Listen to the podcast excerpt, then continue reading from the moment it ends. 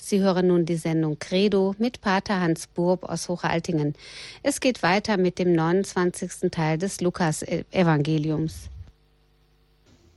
Liebe Zuhörerinnen und Zuhörer, wir sind ja jetzt miteinander lange Zeit den Weg des Lukas-Evangeliums gegangen. Wir sind jetzt beim Kapitel 21, Vers 5. Es sind so die letzten Worte Jesu vor seinem Leiden. Es heißt hier, als einige darüber sprachen, dass der Tempel mit schönen Steinen und Weihegeschenken geschmückt sei, sagte Jesus, es wird eine Zeit kommen, da wird von allem, was ihr hier seht, kein Stein auf dem anderen bleiben. Alles wird niedergerissen werden.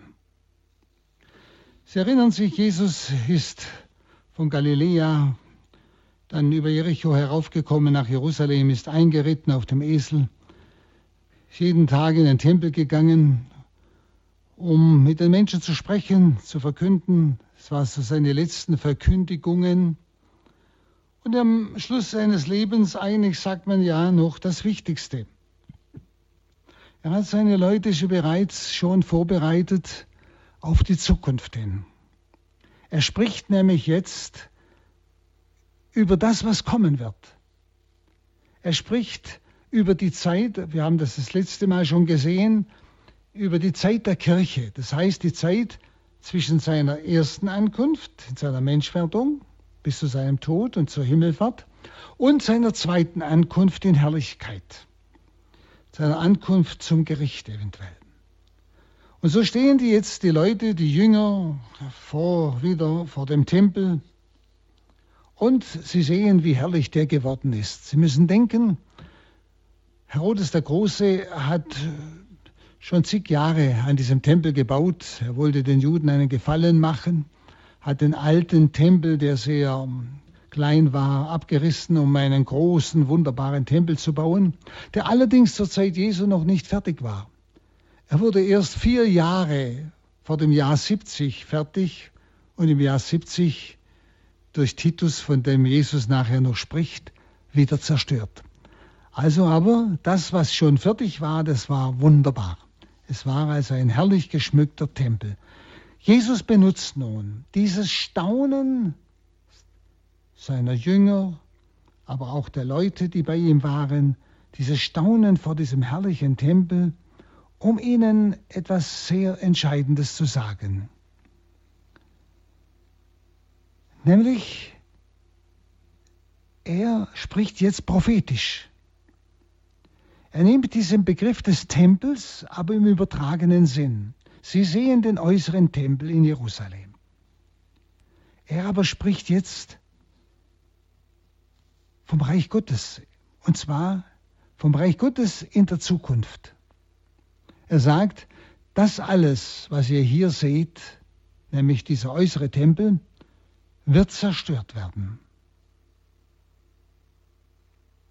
Er sagt ja hier, kein Stein wird auf dem anderen bleiben. Alles wird niedergerissen werden. Und da fragen ihn die Leute, ja wann wird das geschehen? Und zweitens, welche Zeichen gehen dieser Zerstörung voraus? Also sie sind erschrocken und wollen wissen, wann das geschehen wird. Nun, Jesus gibt auf die erste Frage keine Antwort, wann das sein wird. Daran erkennen Sie schon, er hätte sagen können im Jahr 70 durch den Kaisersohn Titus, der ganz Jerusalem und den Tempel zerstört.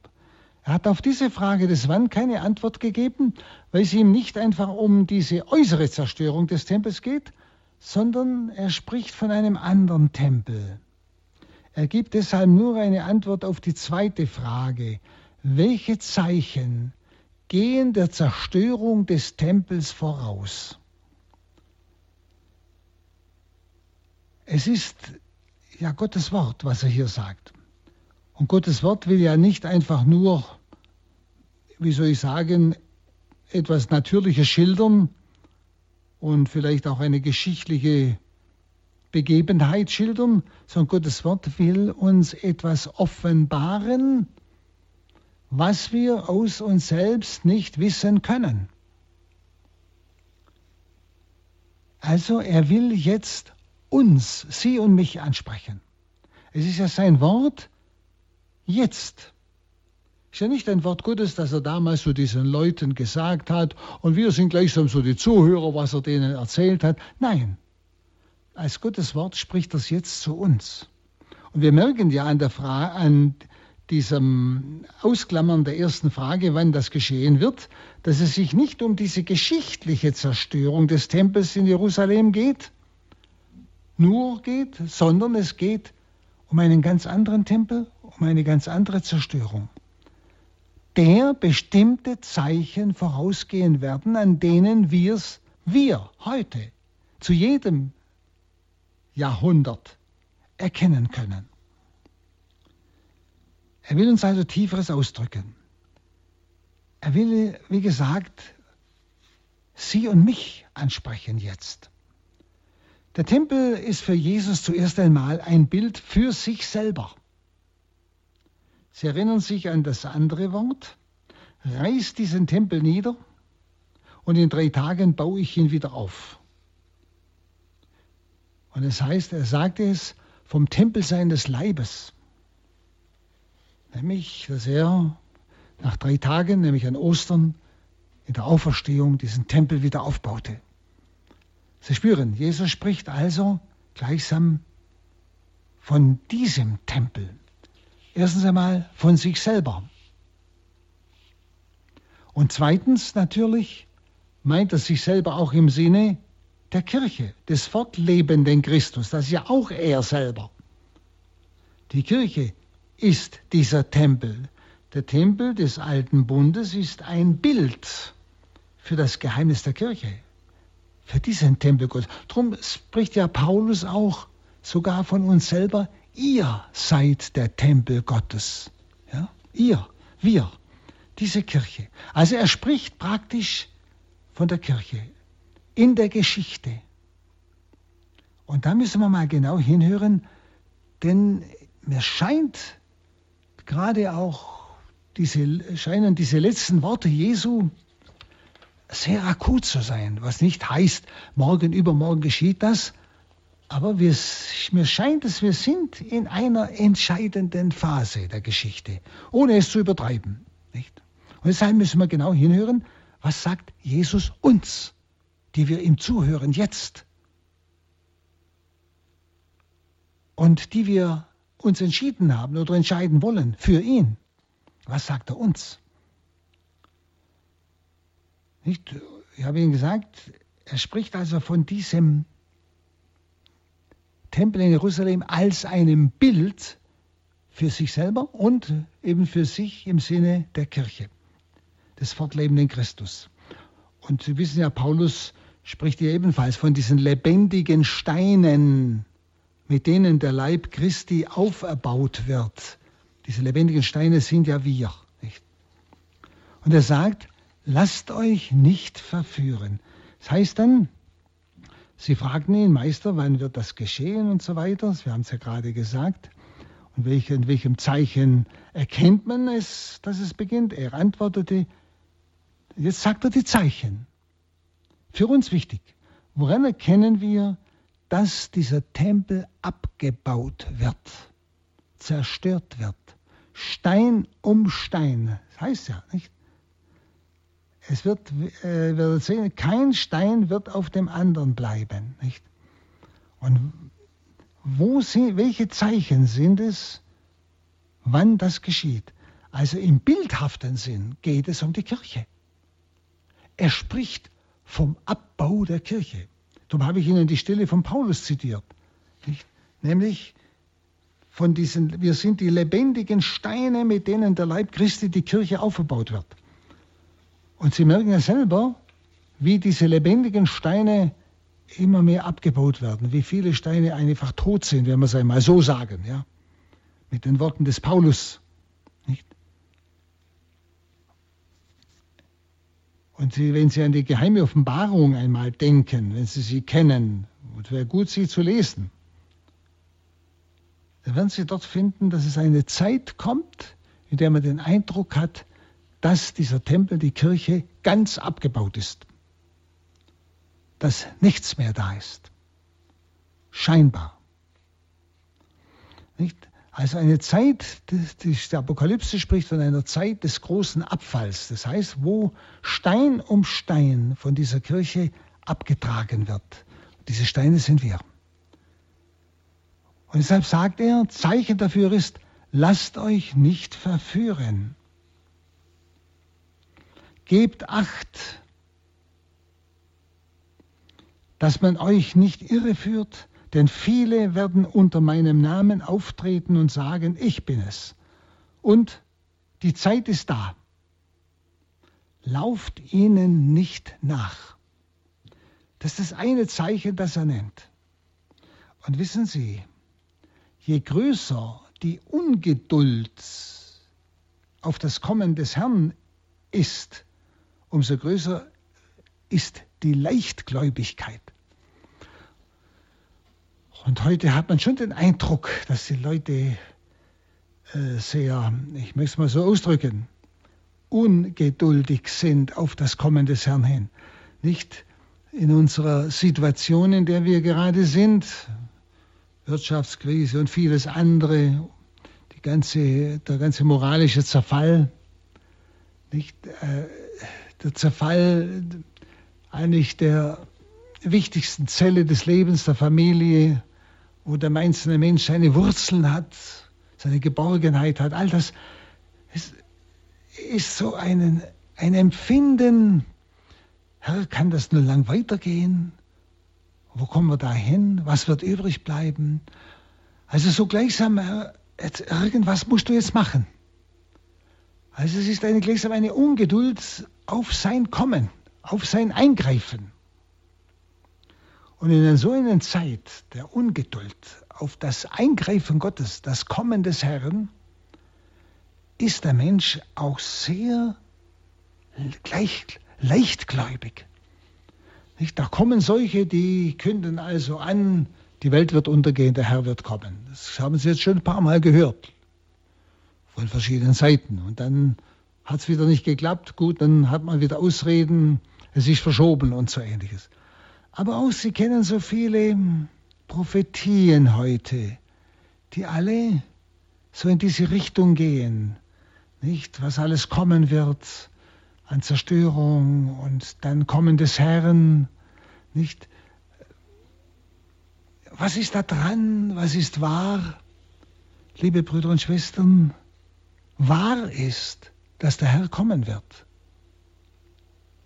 Auch wahr ist, dass wir es nicht wissen, denn er wird zu einem Augenblick kommen, wo wir es gar nicht vermuten. Und wahr ist, dass er uns Zeichen gegeben hat für seine Ankunft. Und so ein Zeichen ist es eben nicht.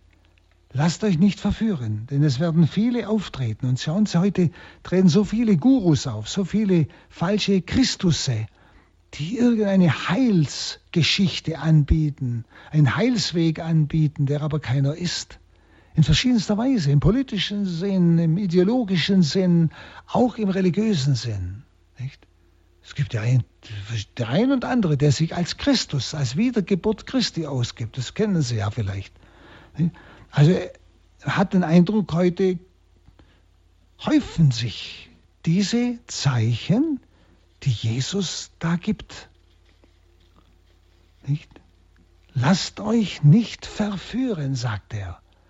Das ist das Erste, was er sagt, ihm auf die Frage, äh, was für Zeichen gehen seiner Wiederkunft voraus?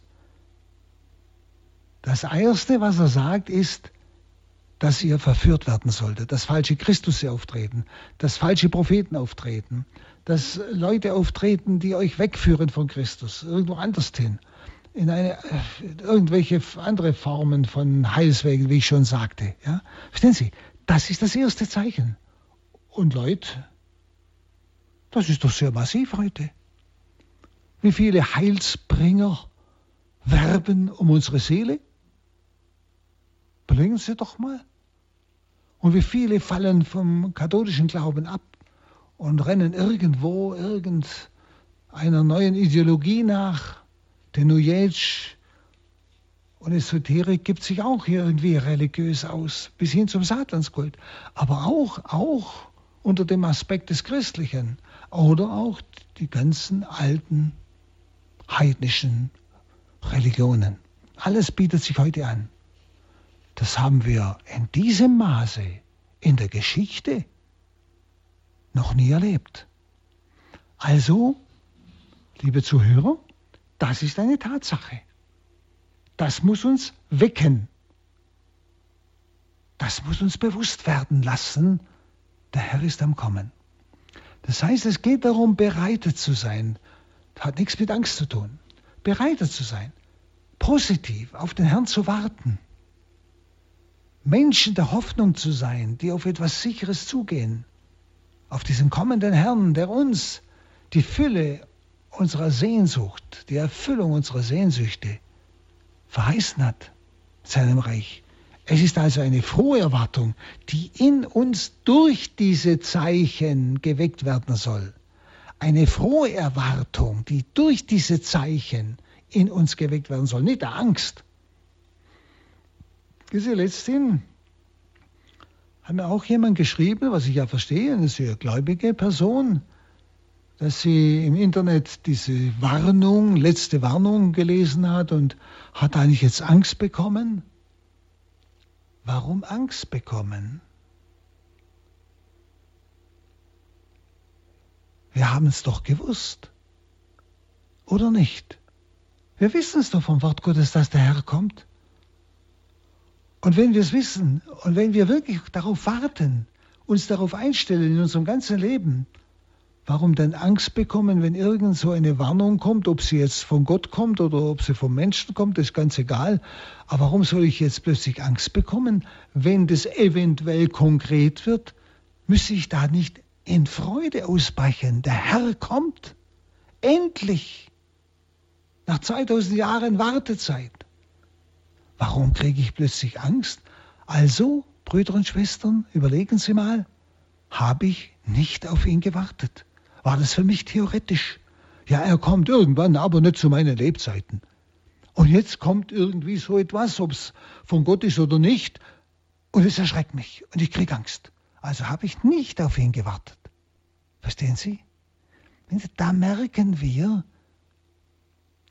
ob wir ernsthaft mit Gott leben, ernsthaft auf ihn zugehen, ernsthaft unser Leben als eine Vorbereitung auf sein Kommen verstehen und in uns die Sehnsucht wecken nach seinem Kommen. Einer, der mich am meisten liebt, kann doch durch seine Ankunft mich nicht in Angst versetzen, oder? Da kann mich doch nur in Freude versetzen. Also, wenn ich Angst habe, glaube ich an seine Liebe zu mir, an seine Sehnsucht nach mir, glaube ich es dann? Brüder und Schwestern, Sie merken, diese Texte, sie fordern uns heraus. Sie verlangen von uns Wahrhaftigkeit. Erwarte ich den Herrn? Glaube ich, dass er für mir eine Wohnung bereitet hat beim Vater? Dass ich dort sein darf, wo er ist? In letzter und totaler Erfüllung, wo nichts mehr fehlt. Also schauen wir in unsere Umgebung. Das erste Zeichen. Lasst euch nicht verführen. Es werden andere kommen, die sagen, ich bin es, also ich bin Christus, ich bin dein Erlöser. Ich bin die Erfüllung deines Lebens. Und sie werden uns auffordern, ihnen zu folgen. Und Jesus sagt ganz klar, geht nicht hinter ihnen her. Und Brüder und Schwestern, wenn vielleicht der eine oder andere von Ihnen schon hinter Ihnen hergegangen ist, bitte kehren Sie um und gehen Sie zurück zu Christus. Kommen Sie zurück in diesen Tempel der katholischen Kirche, die zurückgeht auf Christus und die Apostel, ohne Unterbrechung, die einzige Kirche, die ohne Abstriche auf Petrus und die zwölf Apostel zurückgeht, auf Christus. Geht nicht hinter ihnen her. Und wenn, dann kommt zurück in diesen wahren Tempel. Also es wird ein Zeichen sein, dass doch viele sich verführen lassen. Und das ist doch das, was wir heute erleben. Schauen Sie, in welche Richtungen laufen die Leute alle.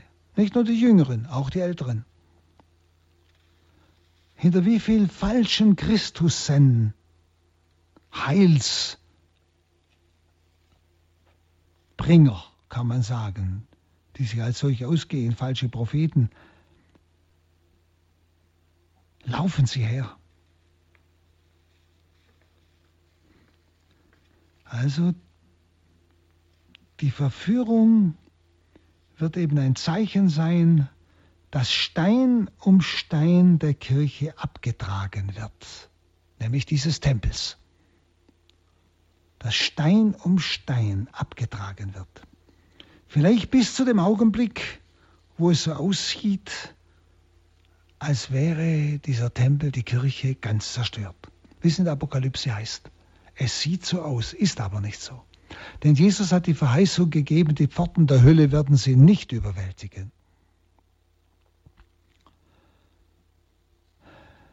Und sie spüren selber, wir jammern ja immer, die Leute treten aus, die Kirche wird immer kleiner.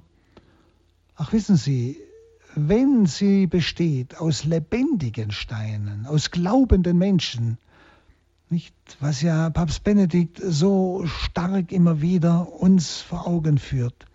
Die Krise der Kirche, dieser Abbau der Steine, ist eine Glaubenskrise und nicht eine äh, Strukturkrise, ist eine Glaubenskrise.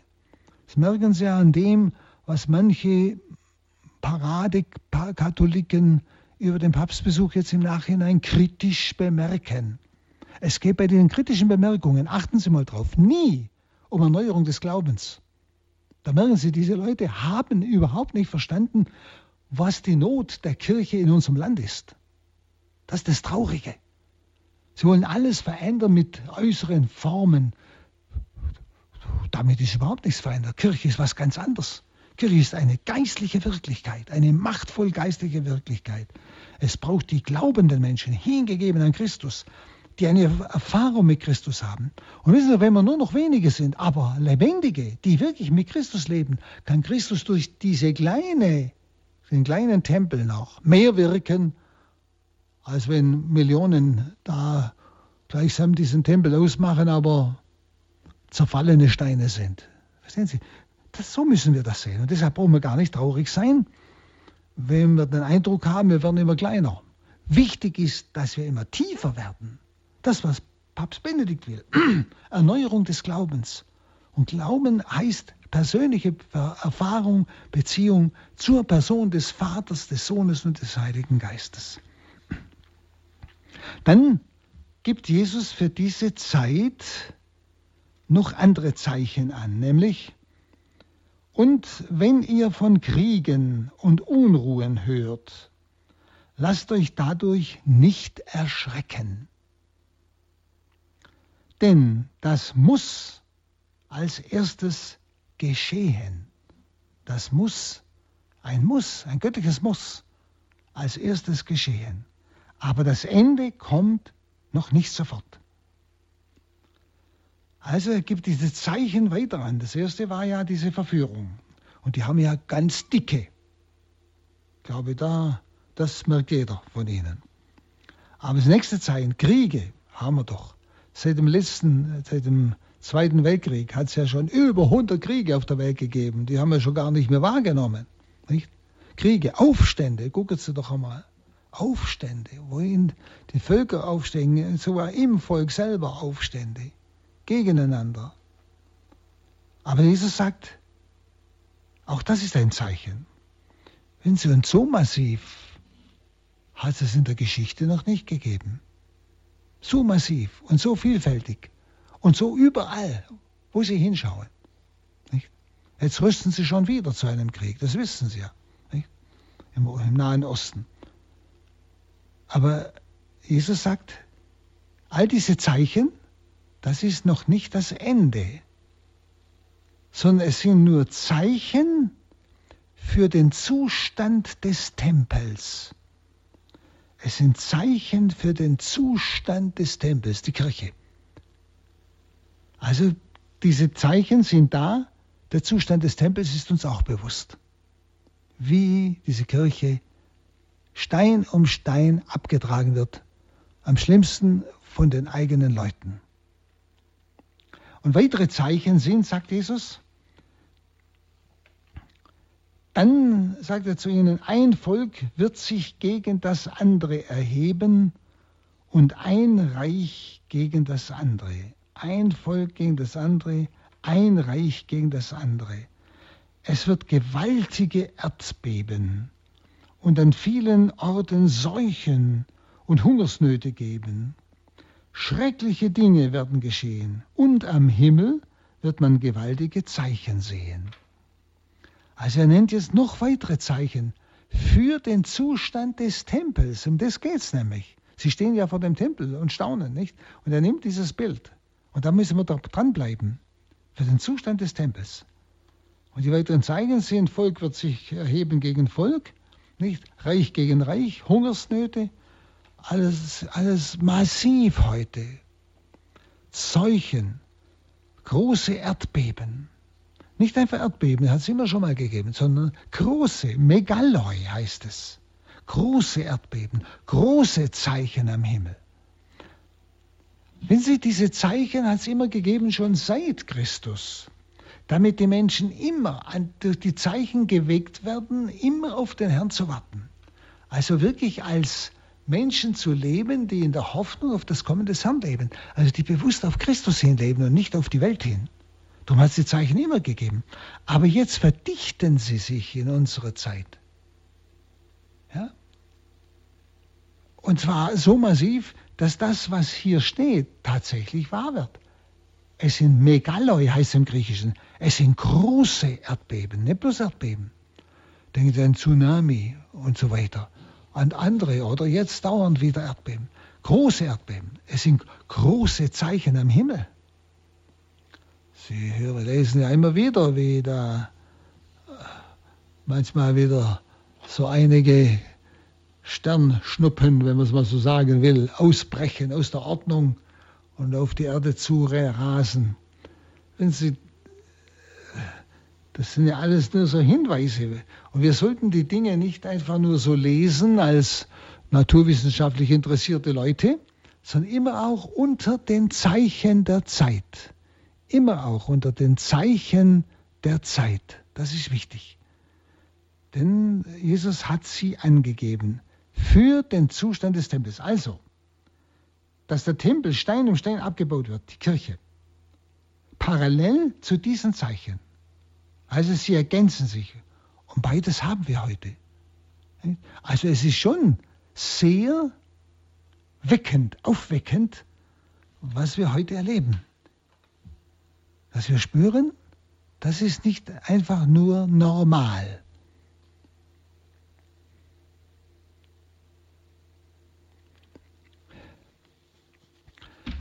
Und dann heißt es im Vers 12, Kapitel 21, Vers 12, aber bevor das alles geschieht, wird man euch festnehmen, man wird euch verfolgen, man wird euch um meines Namens willen den Gerichten der Synagoge übergeben, ins Gefängnis werfen, vor Könige und Statthalter bringen. Dann werdet ihr Zeugnis ablegen können.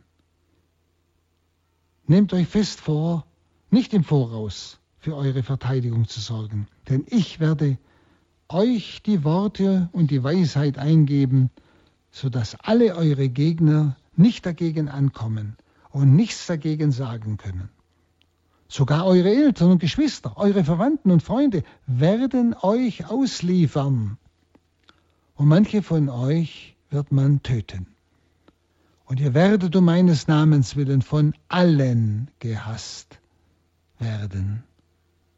Und doch wird euch kein Haar gekrümmt werden.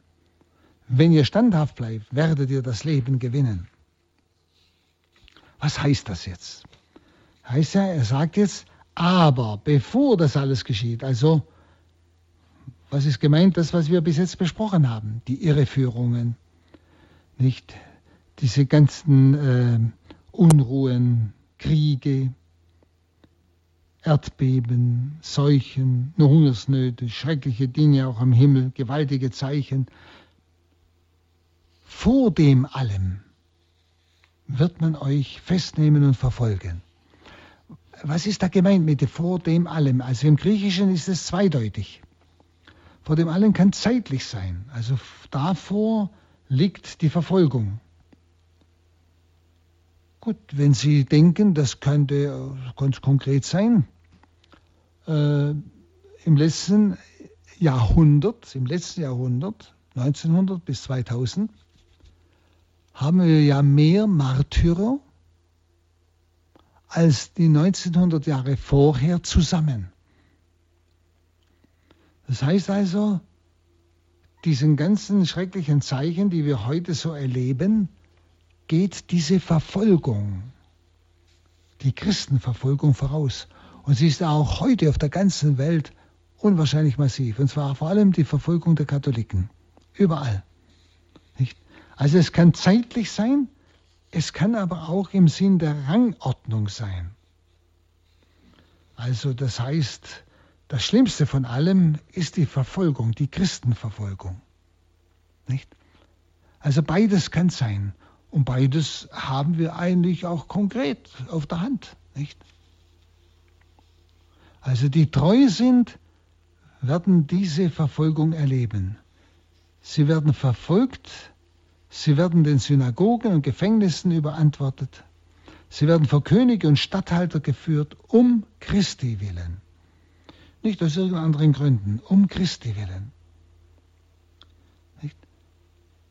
Und Unsere Mitchristen, die so verfolgt werden, erleiden furchtbare Dinge. Wir erleben es ja überall.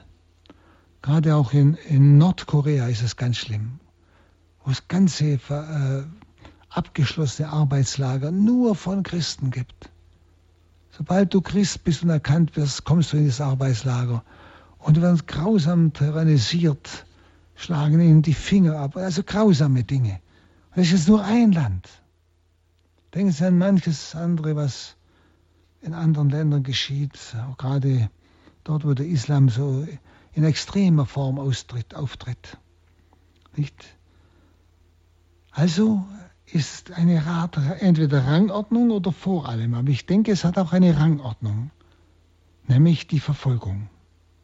Das ist von der Rangordnung her wohl das Schwerste und Schlimmste, das wir ja heute unwahrscheinlich erleben. Ne? Heute, wo man versucht, überall Menschlichkeit zu verkünden in der ganzen Welt über UNO und weiß ich was, geht es unheimlich unmenschlich zu. Es ist irgendwo unnormal. Aber der Herr sagt, das wird alles geschehen euch zum Zeugnis.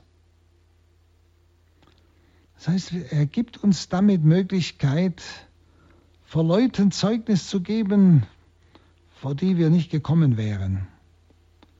Er nennt hier Synagoge, er nennt hier Gerichte, Gefängnisse, Könige, Statthalter und so weiter. Wir müssen das auf unsere Zeit übersetzen. Wie hat mancher, mancher Tyrann, auch jetzt im Kleinen, im Sinne derer, die die Leute bewachen und quälen, oft schon zur Umkehr gefunden, weil sie diese Treue der Christen erlebt haben, die sie so schändlich misshandelt haben. Und Jesus sagt, ihr braucht euch nicht vorbereiten auf diese schlimmste Weise. Das der Zeichen, dass ja, das Ende nahe ist. Der Herr selbst gibt ihnen Mund und Weisheit. Er selbst verteidigt sich in ihnen, denn er ist der Verfolgte. Denken Sie an Paulus, nicht vor Damaskus, wo Jesus sagt, Saul, Saul, warum verfolgst du mich? Und er hat ja die Gemeinde des Herrn verfolgt, die Christen. Warum verfolgst du mich? Er ist in uns verfolgt. Und es geht ja nicht nur um diese Verfolgung bis aufs Blut, das ist eigentlich ein ganz schlimme. Es geht auch um die Verfolgung, die wir in unserem Land erleben. Nicht? Wenn Sie als Katholik, als überzeugter, glaubender Katholik erkannt werden, werden Sie doch belächelt. Es wird der Papst dauernd in den Medien und überall, selbst bei, bei solchen spaßigen Vorstellungen, wie ich es vor kurzem einmal schon gesehen habe im Fernsehen, nicht äh, durch die Komiker, wird einfach in Dreck gezogen, schlecht gemacht, für blöd verkauft, auf Deutsch gesagt.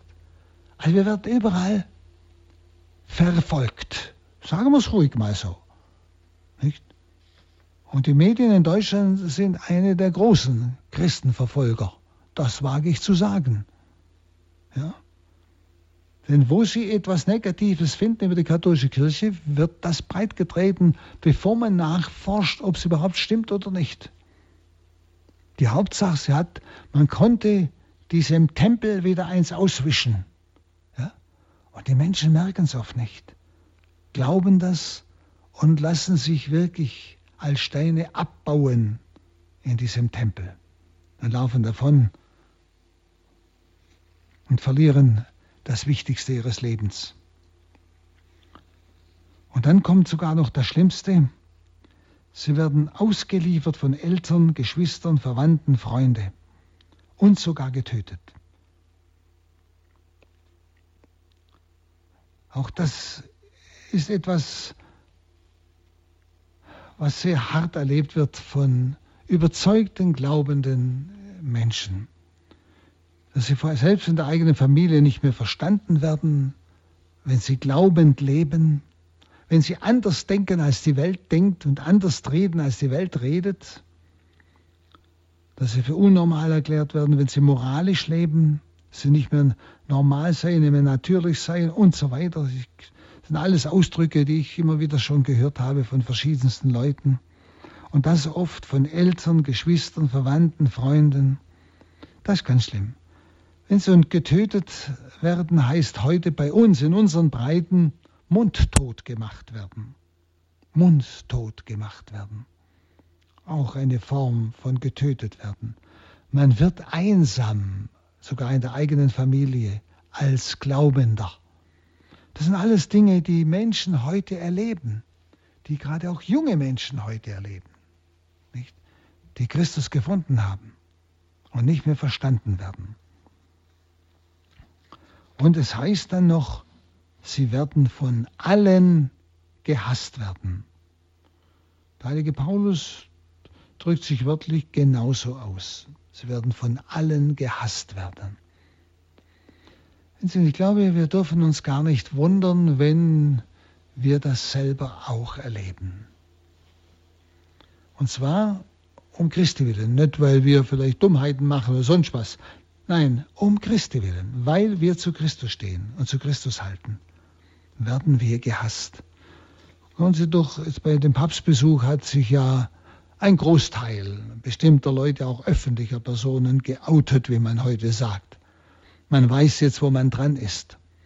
Oder auch wenn Sie die Abstimmung äh, im Bundestag äh, beobachtet haben und mal geschaut haben, wie die Einzelnen abgestimmt haben, nicht, dann spüren wir, wo stehen diese Leute. Haben die noch was mit Gott zu tun? Oder sind sie die Herren über das Leben und bestimmen, wer zu leben hat und wer zu sterben hat? Es ist schrecklich, aber es ist so. Und wie viel Hass ist gerade beim Papstbesuch so an die Oberfläche gekommen? Und zwar nicht bloß von den draußen, sondern auch innerkirchlich. Ich wage es so zu sagen. Und das ist das Belämmerndste und das Schlimmste, die Feinde im Innern, die den Tempel Stein für Stein abbauen, nämlich die Kirche. Das alles erleben wir. Wenn Sie, ich sage Ihnen das nicht irgendwie so, äh, um Ihnen Angst zu machen oder traurig, gar, gar nicht, sondern es sind Zeichen, die uns wachrufen, nicht die uns unsicher machen sollen. Deshalb sagt sie ja Jesus. Und deshalb ist es auch wichtig, sie genau anzuschauen. Er will uns nicht verunsichern, sondern im Gegenteil. Er will uns die innere Sicherheit geben, dass wir sagen, wir sind nicht die Letzten der Mohikaner, die noch glauben. Und wenn wir zum Papst stehen, wir sind nicht die, die letzten Spinner oder so etwas, sondern wir sind mit Christus auf dem Weg. Und wir wissen, es ist diese Zeit, eine Zeit der Zeichen, die der Herr gibt für sein Kommen.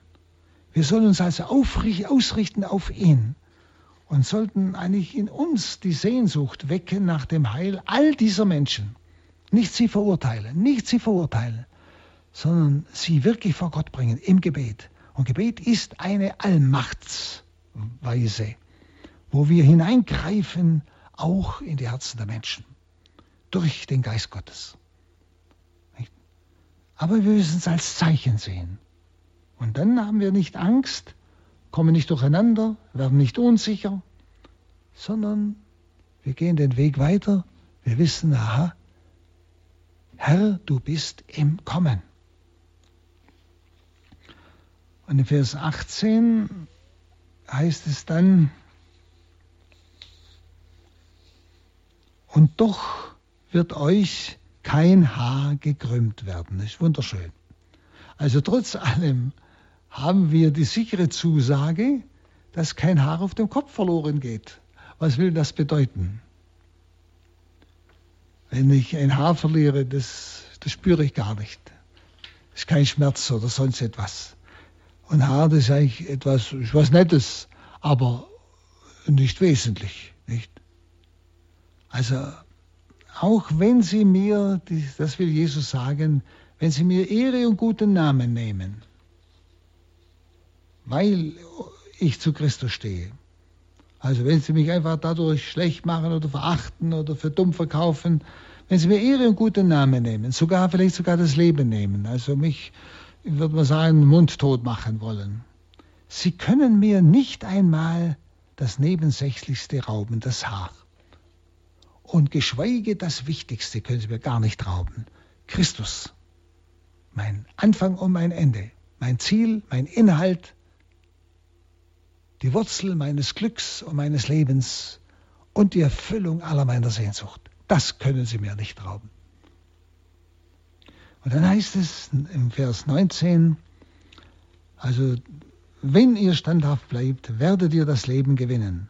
Das heißt wörtlich im Griechischen, wenn wir unter der Last ausharren. Also äh, Jesus nennt schon ganz konkret Last. All das, was da auf die Glaubenden zukommt, so an diesem Ende vor seinem Kommen, wenn wir unter der Last ausharren, werden wir Psychen im Griechen das Leben besitzen, also die ganze Fülle des Lebens besitzen. Er will uns also sagen, keine Angst. Wir verlieren nichts vom ewigen Besitz. Wir sind und bleiben Erben und Miterben Christi. Etwas Wunderbares. Also Sie merken, man kann ja äh, Angst kriegen, wenn man solche Dinge liest, aber das ist nicht der Sinn der Sache. Wenn ich Angst bekomme, stimmt bei mir was nicht. Sondern er will uns Trost zusprechen. Er will uns sagen, eine Sicherheit geben, dass wir uns von diesen Zeichen nicht verunsichern lassen. Ja? Und wenn wir unter der Last ausharren, nicht, werden wir das Leben besitzen. Deshalb keine Angst. Wir verlieren als Erben und Miterben Christi gar nichts. Schauen wir nun auf den Vers 20 und folgende. Kapitel 21, Vers 20. Wenn ihr aber seht, dass Jerusalem von einem Heer eingeschlossen wird, dann könnt ihr daran erkennen, dass die Stadt bald verwüstet wird. Dann sollen die Bewohner von Judäa in die Berge fliehen und wer in der Stadt ist, soll sie verlassen. Und wer auf dem Land ist, soll nicht in die Stadt gehen. Denn das sind die Tage der Vergeltung, an denen alles in Erfüllung gehen soll, was in der Schrift steht. Wehe den Frauen, die in jenen Tagen schwanger sind oder ein Kind stillen, denn eine große Not wird über das Land hereinbrechen. Der Zorn Gottes wird über dieses Volk kommen. Da mit scharfem, mit scharfem Schwert wird man sie erschlagen. Als Gefangene wird man sie in alle Länder verschleppen. Und Jerusalem wird von den Heiden zertreten werden, bis die Zeiten der Heiden sich erfüllen. Was sagt er da? Also Jesus spricht jetzt hier ganz konkret von der Zerstörung Jerusalems im Jahre 70 nach Christus. In der Zeit vorher haben sich die Leute in Jerusalem wieder aufgelehnt gegen die römische Besatzung. Und dann äh, wurde der Kaisersohn Titus geschickt, der die ganze Stadt gleichsam eingenommen hat. Das heißt, er hat alles abschlagen lassen, was an Bäumen in der Gegend war, um gleichsam so Rampen zu bauen an die Stadtmauer, um dann über die Rampen in die Stadt einzubrechen. Und Jesus spricht also ganz konkret von dieser Zerstörung der Stadt, also geschichtlich, aber die wiederum ein Bild ist für die Zerstörung des Tempels. Immer auch, immer zugleich, ist immer beides. Und er sagt, dann sollen die Bewohner in die Berge fliehen. Während der Stadt ist, soll sie verlassen. Er drängt also die Menschen zur Flucht aus der Stadt und spricht vom rechtzeitigen Verlassen der Stadt. Es ist jene Stadt, über die er weint, die sich nicht für ihn entschieden hat, die das Heil nicht angenommen hat. Es ist also dieses Bild für diese Stadt des Unglaubens. Und deshalb sagt er, flieht aus ihr. Also das heißt, es ist ja Wort Gottes und will nicht einfach nur eine geschichtliche Sache uns vermitteln, sondern wo sollen wir fliehen? Wir sollen aus dieser Stadt, jetzt bildhaft Stadt, dort fliehen, dort, wo die Menschen in diesem Unglauben verharren, dass wir nicht angesteckt werden. Wo sie über den Unglauben gleichsam in die, ähm, ins Nichts, in die Zerstörung, in die Vernichtung hineinlaufen. Er drängt sie also zur Flucht aus der Stadt und spricht sogar vom rechtzeitigen Verlassen der Stadt rechtzeitigen Verlassen. Und Sie merken ja selber, wie ansteckend diese Irrlehren sind, von denen Jesus gesprochen hat. Sie werden euch irreführen, sie werden falsche Lehren bringen, falsche Propheten werden auftreten, nicht? Und so weiter. Das heißt, wir sollen rechtzeitig diese Atmosphäre des Unglaubens und des Irrglaubens verlassen, um nicht angesteckt zu werden. Das müssen wir jetzt, jeder muss das selber bei sich jetzt bedenken, was heißt das für mich? Und Sie, wenn ich mich zu viel mit diesen, mit diesen New Age und mit Esoterik oder mit, mit äh, äh, Yoga und mit, und mit Buddhismus und mit Hinduismus und so weiter immer mehr befasse und befasse, Sie, oder auch mit diesen Leuten, dann werden Sie merken, mit der Zeit steckt das irgendwie an. Und deshalb sagt er, rechtzeitig verlassen, um nicht vom Negativen angesteckt zu werden und das Wahre, die Wahrheit zu verlieren. Und er sagt dann, den, äh, sie sollen in die Berge fliehen. Ist auch ein interessantes Wort. Die Berge spielen ja immer eine große Rolle, überall in der Heiligen Schrift. Denken Sie an Berg Sinai, Berg Moria, wo der Tempel stand und so weiter. Das sind Berge oder Jesus geht auf den Berg, um zu beten. Berg ist immer ja, äh, ein Ausdruck der Nähe Gottes. Im Berg bin ich dem Himmel näher. Sollen die Berge fliehen, also in die Nähe Gottes. Dorthin, wo Gott sie erreichen kann. Also ich denke, das heißt für uns ganz konkret, dass wir uns mit der Wahrheit unseres Glaubens befassen dass wir diese Nähe Gottes gerade auch in der Eucharistie ganz ernst nehmen. Uns immer gerade in der Eucharistie mit Christus so verbinden, dass er uns mit seiner Wahrheit durchdringt, dass wir immun werden gegen Irrlehren und falsche Lehren und falsche Richtungen und falsche Heilsbringer. Nicht? Das heißt auf, den Berg, auf die Berge gehen, die Nähe Gottes. Schauen, wenn Sie, wenn ich mich Gott fernhalte, wenn ich selten in der Eucharistie Christus begegne, selten im Gebet Gott begegne, dann bin ich ganz leicht kassierbar von Irrlehren und falschen Heilsbringern. Das werden Sie merken. Und das werden Sie bei verschiedenen Menschen merken. Wenn Sie, dann werden Sie lau, gleichgültig im katholischen Glauben Und auf einmal wundert man sich, in welche Richtung die laufen. Auf einmal rennen sie irgendeinem Guru nach und tun Dinge, die hätten sie im katholischen Glauben nicht tun brauchen, nicht? wo man sich an den Kopf langt. Also fliehen sie rechtzeitig in die Berge. Schauen Sie, dass Sie immer in der Nähe Gottes sich aufhalten, um von ihm in der Wahrheit gestärkt zu werden, um nicht ansprechbar zu werden für die Lüge. Dann 22, denn das sind die Tage der Vergeltung, an denen alles in Erfüllung gehen wird, was in der Schrift steht. Also spüren, es ist nicht nur gemeint die Zerstörung Jerusalems, sondern es geht um alles, was in der Schrift steht. Es geht um die Zerstörung des Tempels der Kirche. Das, nicht? Dass diese Dinge, diese Zeichen eben ja, Hinweise sind und vor allem das Erlebnis, wie diese Kirche abgebaut wird. Aber Jesus sagt, flieht aus der Stadt, flieht aus dieser Atmosphäre des Unglaubens, des Irrglaubens, flieht zu Gott auf die Berge, in die Nähe Gottes, eben in unserem Sinn, wie ich es gesagt habe. Dann habt ihr immer die Kraft und habt die, die Gabe der Unterscheidung.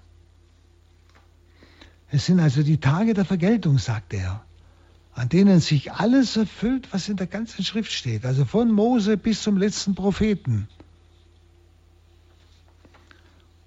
Also er sagt, im Falle der Unbußfertigkeit seines Volkes vollziehen die heidnischen Weltmächte diese Strafe. Die heidnischen Weltmächte vollziehen diese Strafe. Ein ganz eigenartiges Wort. Und diese Zeit der Heiden dauert an.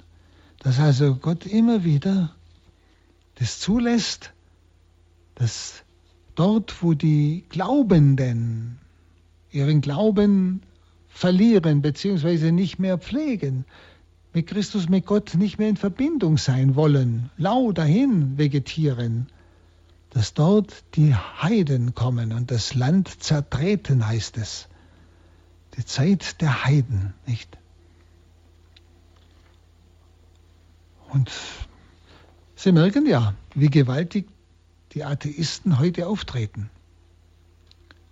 Und das einmal christliche Land ja, unter ihre Füße nehmen, kann man schon sagen. Und das sollte eigentlich die Glaubenden erschüttern und zum Bewusstsein bringen, was da los ist. Und er sagt dann eben, wehe den Frauen, die in diesen Tagen schwanger sind oder ein Kind stillen. Dieses Wehe über Schwangere und Säuglinge das ist äh, keine Verfluchung in dem Sinn weh, sondern es ist ein Mitleid mit ihnen. Es zeigt eigentlich die Größe der Not. Denn gerade bei, wenn Schwangere in solche Situationen kommen oder mit Kleinkindern, Säuglingen, das ist ein Ausdruck größter Not. Ja, das will er ausdrücken. Es ist eine Zeit größter Not. Und ich denke, wir sollten einfach offene Augen und offene Ohren heute haben, dann merken wir etwas von dieser Tiefe der Not und Größe der Not in den Herzen der Menschen.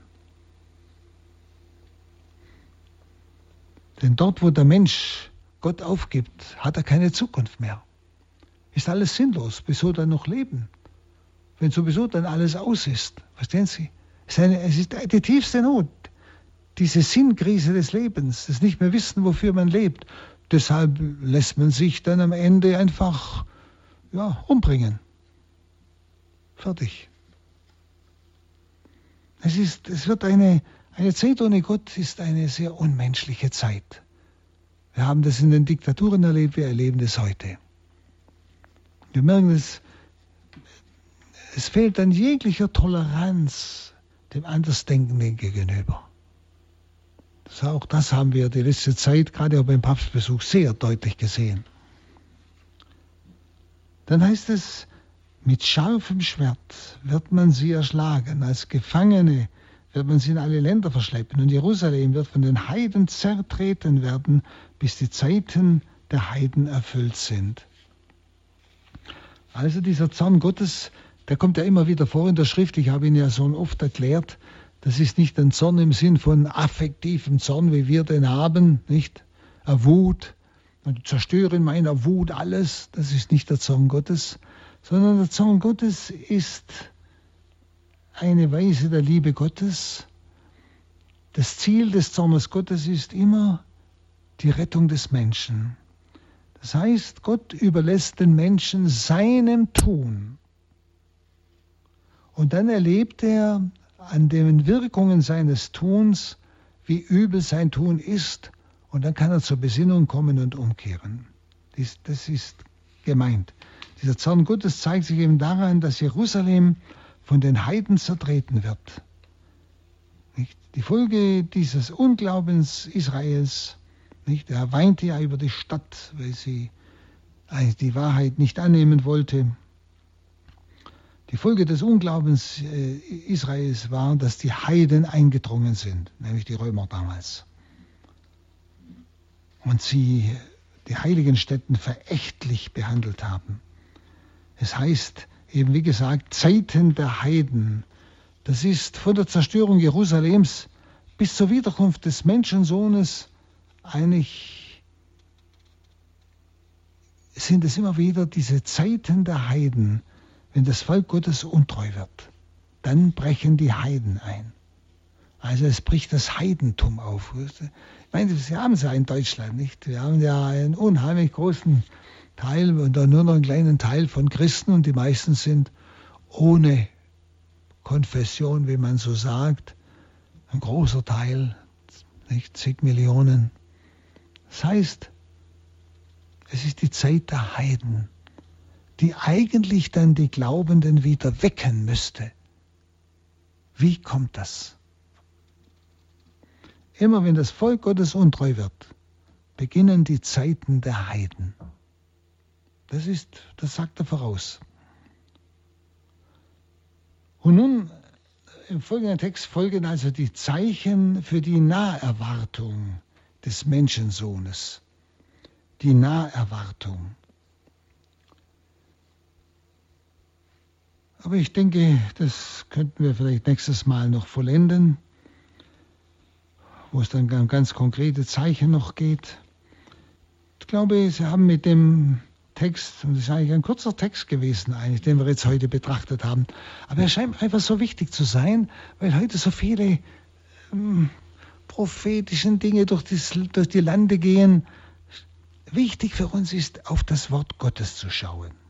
Uns von Jesus führen zu lassen, lehren zu lassen, äh, sagen zu lassen, wie wir diese Zeichen der Zeit einordnen sollen, was sie für uns bedeuten, dass sie in uns die Sehnsucht wecken nach diesem Kommen des Herrn, wo wir spüren, Herr, jetzt bist du nahe. Die Zeichen deuten es an.